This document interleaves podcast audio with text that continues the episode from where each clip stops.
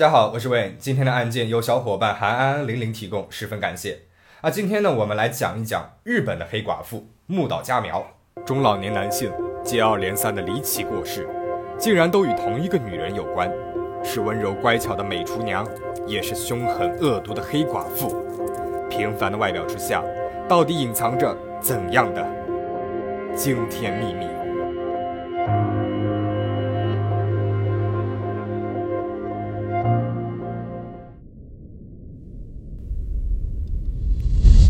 一九七五年，木岛佳苗在日本北海道的中标精艇出生了。她是家中的大姐，底下还有一个弟弟，两个妹妹。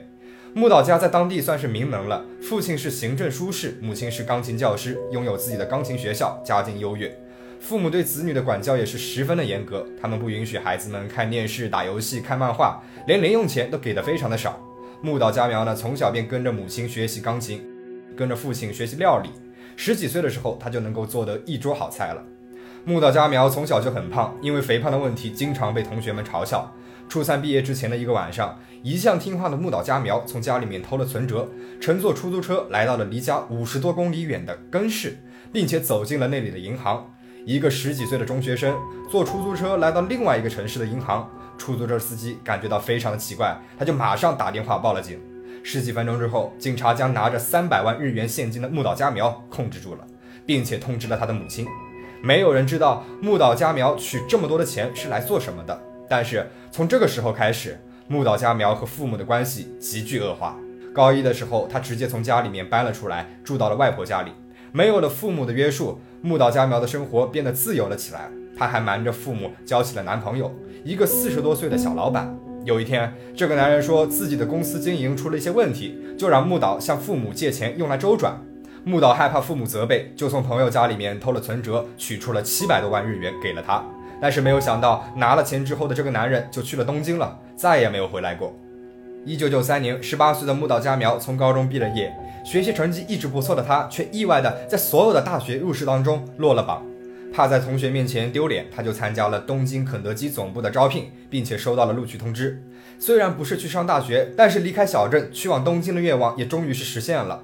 在高中毕业手册上面，木岛佳苗写道：“我的梦想是成为一名可爱的妻子和母亲，构建一个温暖的家庭，做一名合格的专业主妇，为丈夫尽心尽力。”怀揣着这样的理想，一九九三年，十八岁的木岛佳苗只身一人来到了东京。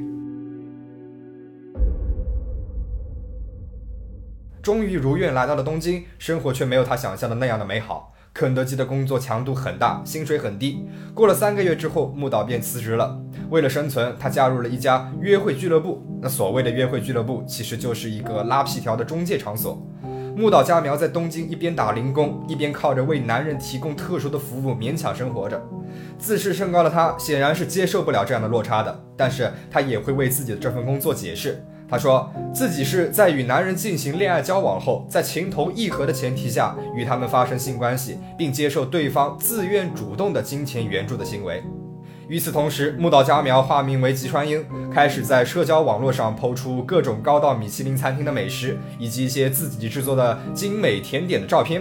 对美食颇有研究的他，获得了很多的粉丝。就这样，吉川英成为了一名在美食圈内颇有影响力的网红。一九九九年，化身为吉川英的木岛佳苗，在一个交友网站上面认识了帅气高大的铃木。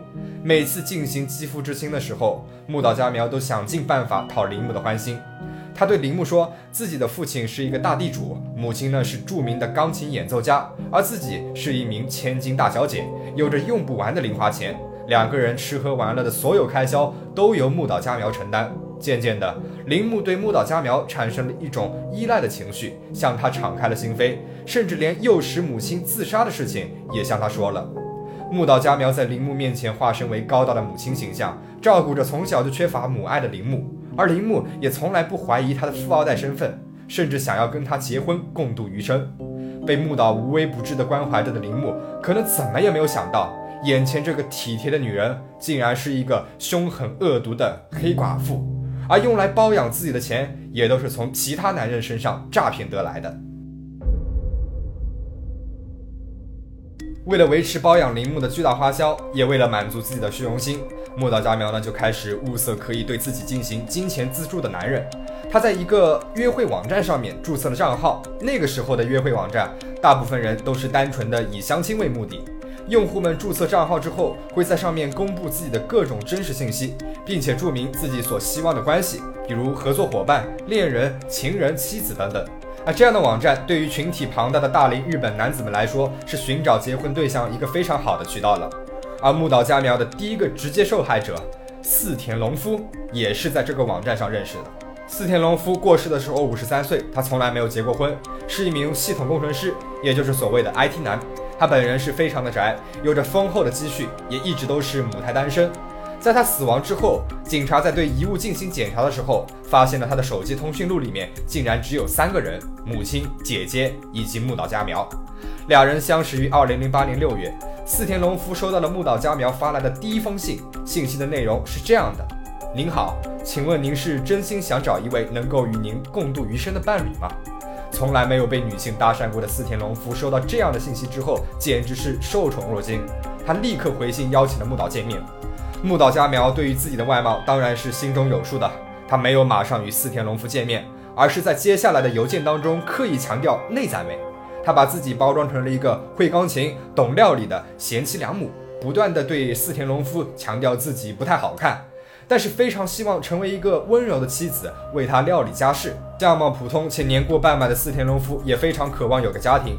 他也觉得木岛呢是一个心性善良，可以成为未来伴侣的对象。两个人进展迅速，四田隆夫也对木岛是言听计从的，而从来不拒绝他金钱上的要求。而根据朋友的回忆，在那段时间里面，木岛出手是非常的阔绰，几乎每个月都会买几件奢侈品和珠宝，而这些金钱都是来自于四田隆夫所谓的学费资助。二零零九年二月四号，四田隆夫冰凉的身体在他的公寓里面被发现了。公寓里面一共摆放着六个炭炉。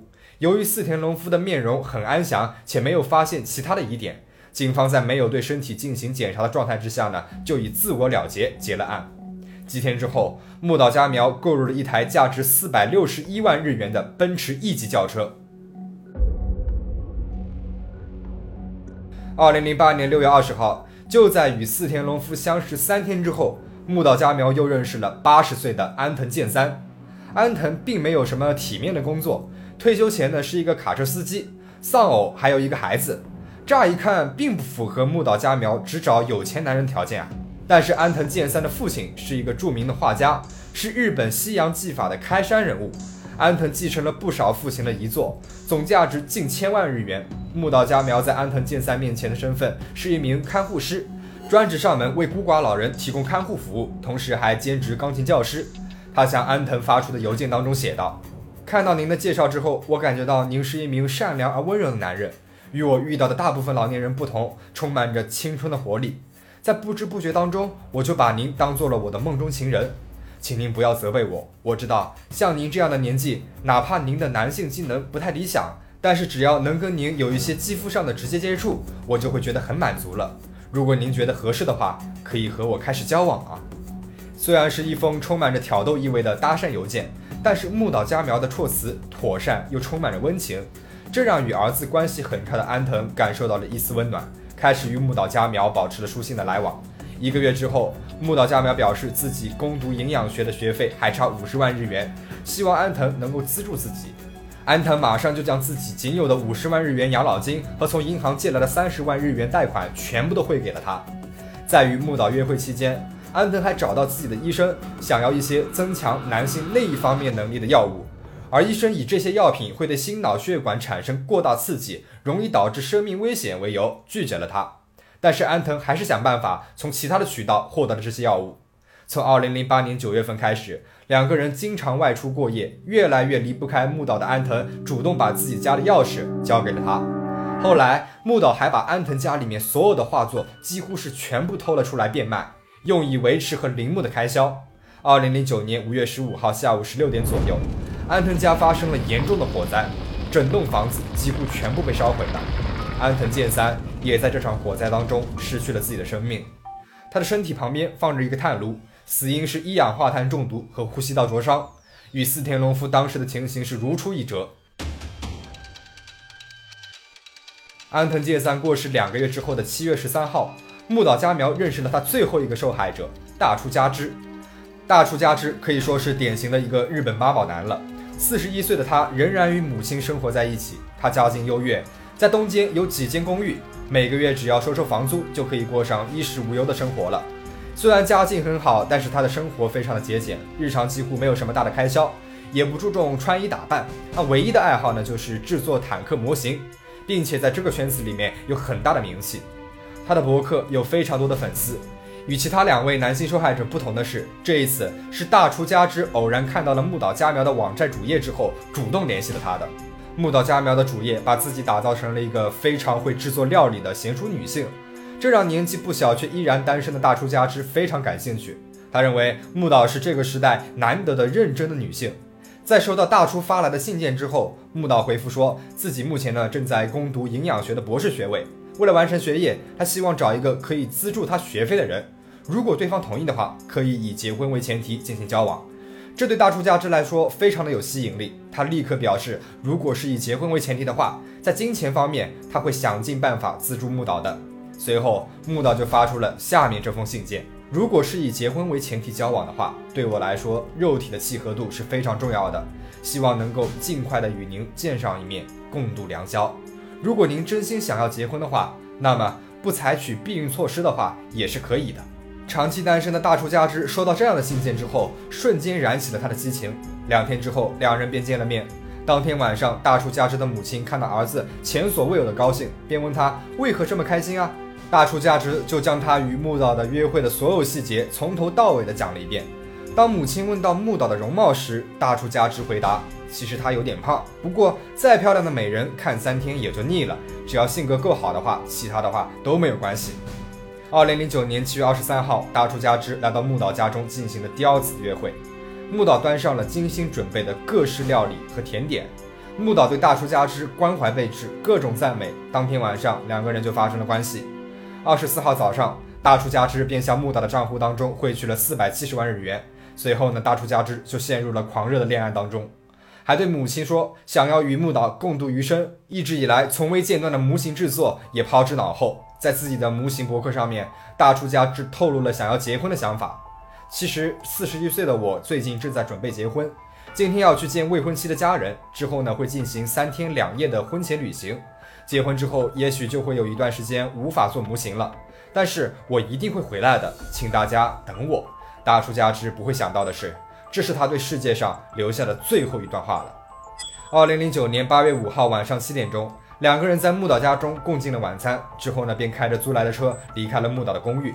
他们来到了富士见市之后，将车停在了一处小区内的包月停车场内。大约二十个小时之后，停车场的管理人员发现了大出家之冰凉的身体。大出家之走的时候面容安详，车内没有任何搏斗的痕迹，在副驾驶座位上面有一个炭炉。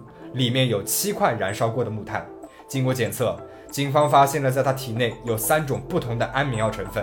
同时，现场有三条有力的证据可以表明大出家之不是自我了结的。第一，大出家之手上并没有触碰过木炭的痕迹；第二点，车子是从外面用电子钥匙锁上的，车内没有看见钥匙；第三点，用于点燃木炭的火柴盒不翼而飞了。通过调取停车场以及沿途的监控录像，警方确认。当天晚上，除了木岛佳苗之外，并没有其他的人进出过停车场。木岛佳苗具有重大的作案嫌疑。警方开始对木岛佳苗的公寓进行了二十四小时的全方位监控，而木岛佳苗却表现得全然不在意，不仅每天大大方方的进出，甚至还开始了新的诈骗行动。木岛新的诈骗行动是什么呢？他后来又是怎样露出破绽，被警方捉拿归案的呢？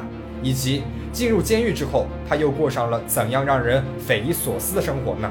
我们下期再见。